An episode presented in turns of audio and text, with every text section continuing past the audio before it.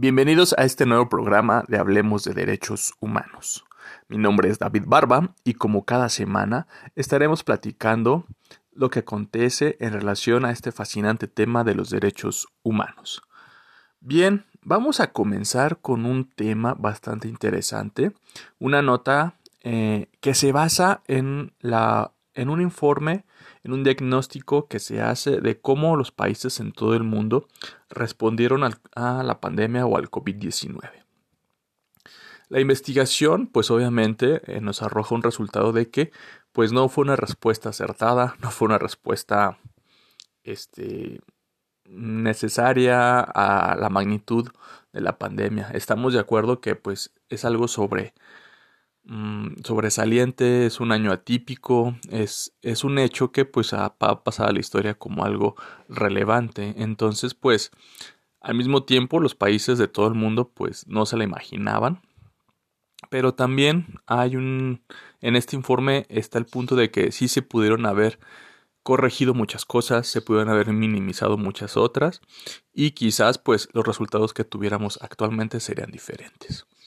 La idea de leer este informe, esta investigación, no es tanto señalar a los gobiernos, además de su responsabilidad, obviamente, sino más bien de aprender de qué se, qué se tendría que hacer o qué se puede corregir en futuras ocasiones o actualmente, ¿no? ¿Qué, qué medidas podemos implementar desde, desde ya a, a, pesar o de lo que ya hemos vivido o a, a pesar de, de, de lo que ya sucedió, ¿no? La pandemia pues aún continúa, aún no, se ha logrado controlar del todo. Ya, ya se dieron pasos como la vacuna. Ya hay países que ya bajó mucho el índice de contagio y de mortalidad, pero aún pues no podemos cantar victoria.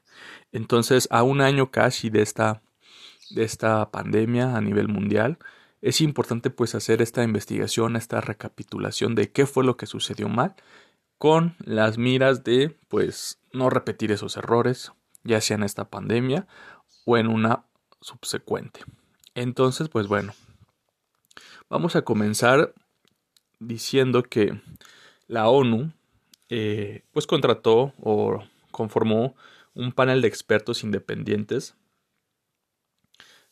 eh, en cuestión de salud para pues investigar qué fue lo que pudimos haber corregido o qué fue lo que se hizo mal en el tratamiento de esta pandemia. Empezando desde China, donde fue el, origen de este virus, y pues cómo se regó en otros países, cómo la controlaron o cómo no hicieron cosas adecuadas para que se controlara.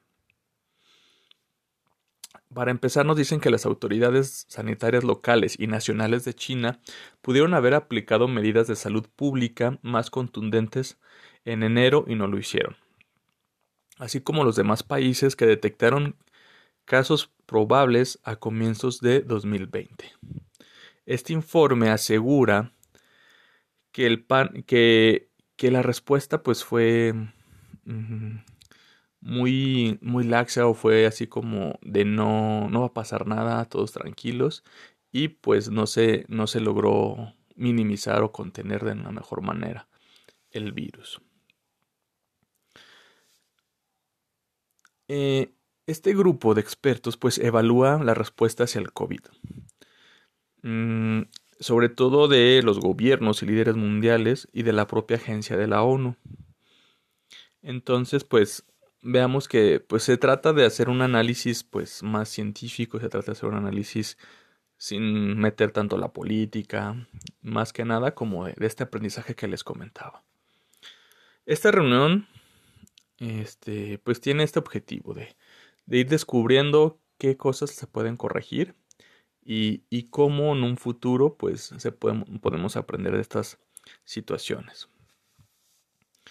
En general, y según el análisis de la cronología inicial de las primeras fases del brote, todo parece indicar que podría haberse reaccionado más rápidamente cuando aparecieron los primeros signos mediante una respuesta reforzada e inmediata ante la nueva información sobre la propaganda del virus.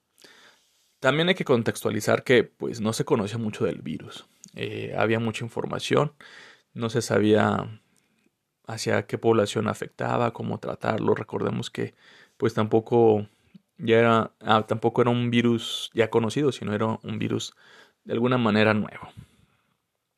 Pero nos comentan que si se hubiese aplicado el principio de precaución en relación con los primeros datos indicativos, pero no confirmados de transmisión de persona a persona y de transmisión asintomática, tanto la OMS como las autoridades nacionales y locales podrían haber emitido advertencias más oportunas, firmes sobre la posible transmisión entre personas.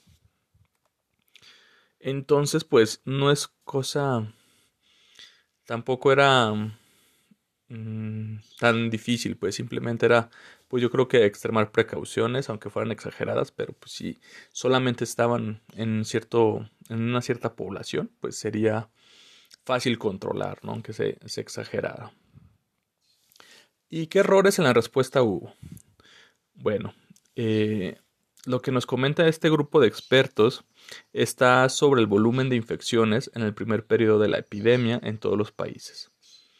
Esto fue como lo, más sobresaliente y lo que, pues, el punto donde se tenía que haber actuado, ¿no?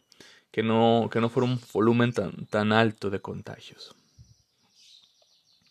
sobre todo en la falta de visibilidad sobre gran parte de la epidemia facilitó su propagación mundial.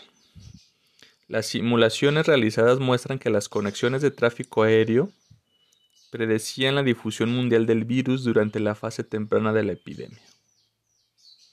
Entonces, pues, de alguna manera, pues, estaba un punto de, de actuar, ¿no? Sobre todo en los vuelos, en las cuestiones de conectividad para que el virus pues por lo menos se contuviera en algún país, en algún continente. Según el informe, existen pruebas precedentes en Wuhan de que gracias a, las, a la secuenciación local, comercial y de última generación llevada a cabo a finales de diciembre de 2019, se obtuvo los primeros indicios de un nuevo virus responsable de los casos de neumonía de origen desconocido observados clínicamente.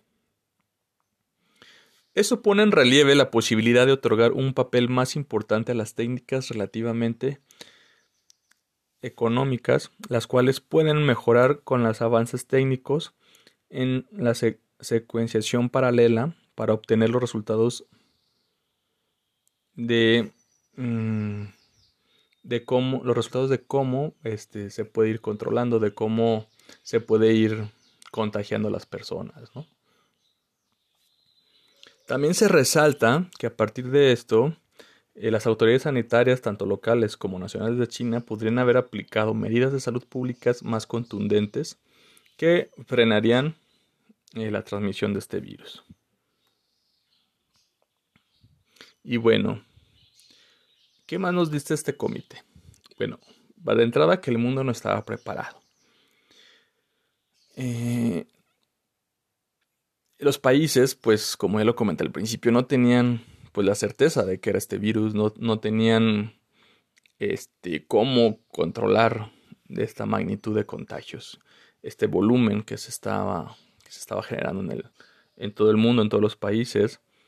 Y pues obviamente no estaba los sistemas de salud de todo el mundo no estaban preparados para la pandemia, sobre todo para una pandemia de, de este tipo de virus. Y pues ante esto, pues se han emitido algunas recomendaciones que pues deben ser atendidas de manera decisiva y eficaz pues para evitar una pandemia mm, en un futuro de, de, estilo de virus y también para ya minimizar la pandemia actual que tenemos. Una de las primeras recomendaciones es aplicar de modo integral las medidas de salud pública que frenarían la pandemia. ¿Qué quiere decir esto? Las intervenciones no, farmacéuticas, a saber, la detención temprana de casos, el rastreo y aislamiento de los contactos, el distanciamiento físico, la imposición de limitaciones a los viajes y las reuniones de personas y el uso de mascarillas son eficaces en el tratamiento o en la minimización del virus o del contagio. Por lo tanto, pues hay que seguir estas pues indicaciones. Mucha gente pues al principio pues sí se quejó del uso de la mascarilla, sí se quejó también de pues las limitaciones de las reuniones, pero pues quizás podemos hacer este, este esfuerzo, digamos, a, a evitar lo que sea evitable, ¿no? De si no tenemos por qué salir, si no tenemos por qué, si nos podemos hacer juntas a través de, internet, pues realizarlas, ¿no? Creo que no nos cuesta nada. Obviamente hay cosas que pues se tienen que hacer, ¿no? De manera presencial y pues para eso es la mascarilla y los cuidados extremos. La respuesta a la pandemia, otra de las recomendaciones, debe corregir y no acentuar las desigualdades. El panel de expertos que les menciono afirma que las desigualdades entre las naciones y dentro de ellas se han ido agravando a medida que en los diversos países las personas vulnerables y marginadas se quedaban sin acceso a la atención sanitaria. No solamente en lo referente a esto del COVID-19, sino también, creo que todos lo hemos visto, a raíz también del COVID-19, pues los, los otros tratamientos no relacionados con el COVID, pues también se están relegando por que no hay una capacidad de respuesta del sistema de salud por atender también el COVID están rebasados no solamente con el COVID, sino también con este, los tratamientos de salud que cotidianamente pues, se tenían que llevar a cabo.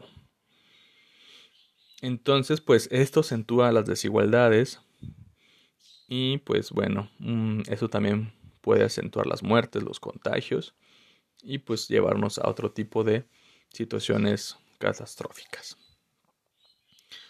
Otra cosa que nos dicen es que detallan que hay grandes diferencias entre los países en cuanto al nivel de acceso a los, a los, a los medios de diagnóstico, tratamientos y suministros esenciales. Entonces, pues esto nos lleva a que no será pues aprovechable al máximo el potencial que ofrecen las vacunas si se deja este estas desigualdades, ¿no? Porque aunque un país sumamente digamos rico se pueda vacunar toda la gente y no se contagie, no se minimicen, los contagios, posiblemente pues tenga que hacer contacto comercial con algún otro país de escasos recursos en el que no se haya controlado y pues entonces la pandemia pues seguiría a nivel mundial, ¿no? No se terminaría rápidamente, sino a largo plazo, ¿no? Daría casi, nulificaría los esfuerzos. Entonces pues hay que tener claro que cómo se accede a estas diagnósticos o tratamientos son parte esencial. El sistema mundial, otras las recomendaciones de alerta de la pandemia no cumple su función. Entonces, pues aquí lo que nos dicen literal es que, que este sistema son lentos, engorrosos y poco resolutivos. Entonces, hay que corregirlo, hay que mejorarlo, ya que pues las alertas eh, los brotes de virus son parte importante para saber cómo actuar, en dónde y, en qué medida. Las noticias o las redes sociales saben que, que también se difunden noticias a veces falsas o mal informan, ¿no? Y eso también pues nos lleva a otra como situación bastante fuerte, ¿no? Que la gente está mal informada y pues no cumpla con lo que de realmente le puede salvar la vida. Entonces, ah, también con eso, pues mucho cuidado. Otra de las recomendaciones que nos hacen es no se toman en serio los ya conocidos riesgos existenciales que plantea la amenaza pandémica. ¿Qué quiere decir esto? Bueno, la crisis pandémica eh, que ya hemos, las crisis que hemos tenido anteriormente sobre pandemias han dado pie a numerosas evaluaciones, cuadros de expertos y comisiones que han formulado muchas recomendaciones para reforzar los procesos de preparación y respuesta. Y, y estas situaciones pues ya se tienen protocolos, se tienen formas de actuar y muchas veces no se tradujeron o no se realizaron en hechos reales. O sea, que pues no se tomaron en cuenta estos protocolos previos y que pues eso también afectó mucho, ¿no? Mm, esta crisis pues nos demuestra que la rapidez con que un nuevo virus puede arruinar décadas de esfuerzos, progresos y de inversiones del futuro. Entonces veamos que los costos de estas pandemias pues ya lo estamos viviendo todos y es algo pues que podemos ir corrigiendo, mejorando si simplemente atendemos lo que ya otras pandemias nos han enseñado. Bueno, mm, la Organización Mundial de la Salud también pues ha tenido su parte de responsabilidad en este punto. En este, ante, bueno, ante este punto, los expertos señalan que la OMS tiene muchas limitaciones en su potestad para validar los informes sobre brotes infecciosos atendiendo su potencial pandémico y para poder desplegar localmente medios de apoyo y contención. Palabras textuales del grupo de expertos dicen los incentivos a la cooperación son demasiado endebles y para garantizar que los estados participen en el sistema internacional de manera eficaz, disciplinada, transparente, responsable y oportuna, pues sí es necesario pues mm, tener que la OMS pues tenga más esta mm, menos limitantes pues en estos estados, porque de lo contrario pues solamente se remite a dar recomendaciones. La consecuencia de la pandemia debe servir para abrir oportunidades en la que pues veamos cómo nos podemos nuevamente cuidar entre ciudadanos, junto con los gobiernos, con las empresas, y pues salir conjuntamente de, de esta situación. Entonces pues debe representar un cambio, sobre todo en la manera de ver los sistemas de salud, sobre todo en la forma en que pues tratamos las cuestiones económicas, sociales y de salud en nuestra sociedad sobre todo esta transformación fundamental y sistemática de la preparación para este tipo de eventos. Y sobre todo, pues pensar en lo local, en lo nacional e internacional.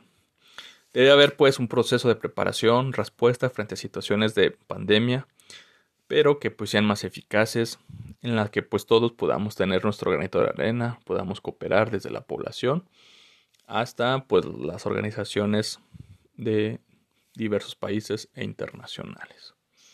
Sobre todo, pues bueno, en cuestiones de actitudes y sobre todo en cuestiones de pensar en futuro. Y pues bueno, esto nos abre que hace falta un nuevo marco mundial que apoye la prevención de la pandemia y las protecciones contra de ellas. ¿Para qué? Pues para que no exista un desastre mayor en los años venideros. Bien, pues con esto vamos a ir a un corte y regresamos a su programa Hablemos de Derechos Humanos. Bien, regresamos a su programa Hablemos de Derechos Humanos y vamos a terminar este programa con una nota bastante pues positiva. Tiene que ver con nuestro país y tiene que ver con las reformas legislativas que ha hecho para defender los derechos de los menores refugiados solicitantes de asilo. ¿Qué les cuento sobre esto? Bueno, la Agencia de la ONU para los Refugiados, por sus siglas es ACNUR, celebró este sábado la, entrega, la entrada perdón, en vigor de nuevas e importantes medidas en México que servirán para proteger los derechos de los niños refugiados, bueno, niños y niñas, y, y los que soliciten asilo. Entre las disposiciones de la nueva reforma figura el fin de la detención migratoria de niños y niñas. Recordemos que pues nuestro país tiene eh, un alto flujo de migrantes mm, provenientes de Centroamérica la mayoría que quieren cruzar Estados Unidos o a veces se establecen en nuestro país. Y pues bueno, esto implica pues unas políticas migratorias que por lo pronto no han servido para controlar, han cambiado de estrategias, desde las más cerradas hasta las más abiertas, pero aún así no se ha podido mejorar esta situación. Siguen habiendo abusos. Y entre estos abusos, pues el grupo más vulnerable pueden ser los niños y niñas. Entonces, pues bueno, esta reforma lo que permite es ya no hacer detenciones de niños y niñas que crucen solos o acompañados y pues darles una mejor trato, una mejor vida digna, por lo menos donde mientras estén en su país se establece su situación. Según estas reformas, no se retendrá ningún niño o niña en centros de detención migratoria, independientemente, como le comenté, si viajan solos o acompañados, y se les enviará a un alojamiento alternativo. La Agencia de las Naciones Unidas y la, y la, sociedad civil para garantizar el establecimiento de los mecanismos de remisión pertinentes y una capacidad de alojamiento adecuada tienen este pues trabajo conjunto.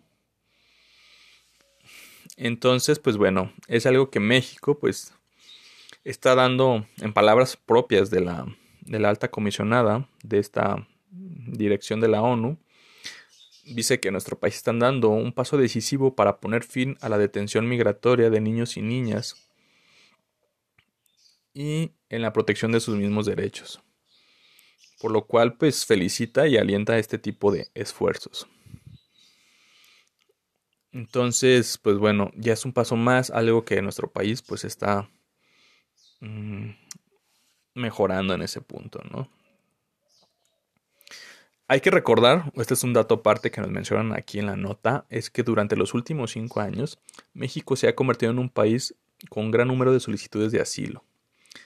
En el 2019 se formularon más de 70.000 peticiones. Pese a la disminución del volumen de solicitudes debido a las restricciones a la movilidad en los vecinos países de centroamericanos impuestas por el COVID-19. En diciembre del 2020 alcanzaron niveles sin precedentes. Entonces veamos que México sigue siendo un destino de asilo ante la situación económica de violencia que se vive en Centroamérica. Mm, otro dato interesante es que el año pasado, uno de cada cinco solicitantes de asilo en México fue un niño o niña. Durante la pandemia del COVID-19 se han seguido registrando nuevas solicitudes de asilo por parte de personas que huyen de violencia, persecución y pues lo que quieren es una vida un poco más segura. Y pues bueno, finalmente pues la, la Agencia para Refugiados de la ONU y el Gobierno de México pues siguen trabajando conjuntamente en la aplicación de las reformas. Y pues bueno, aún así, aunque exista la ley, pues saben que también tiene que haber asignamiento financiero de personas y técnicos para la aplicación efectiva. No solamente se trata de hacer la norma, sino de cómo se lleva a cabo. Bueno, pues con esto queremos cerrar con una nota bastante más agradable, con estos esfuerzos que está haciendo la ONU y México en nuestro país para que pues los niños tengan un mejor futuro, tengan una mayor seguridad y no sufran algún tipo de abuso durante su paso en este país o establecimiento también en este país. Bueno, eh, ya saben que cualquier cosa que nos quieran comentar, pedir, solicitar, lo pueden hacer al, correo defensoría Nuestro Facebook también está, Defensoría de los Derechos Universitarios UAA. Les agradecemos el favor de su atención y también a la producción de Radio Universidad, tanto Defensoría de los Derechos Universitarios que hacen posible este programa. Lo seguimos escuchando aquí en su programa, Hablemos de Derechos Humanos. Hasta luego.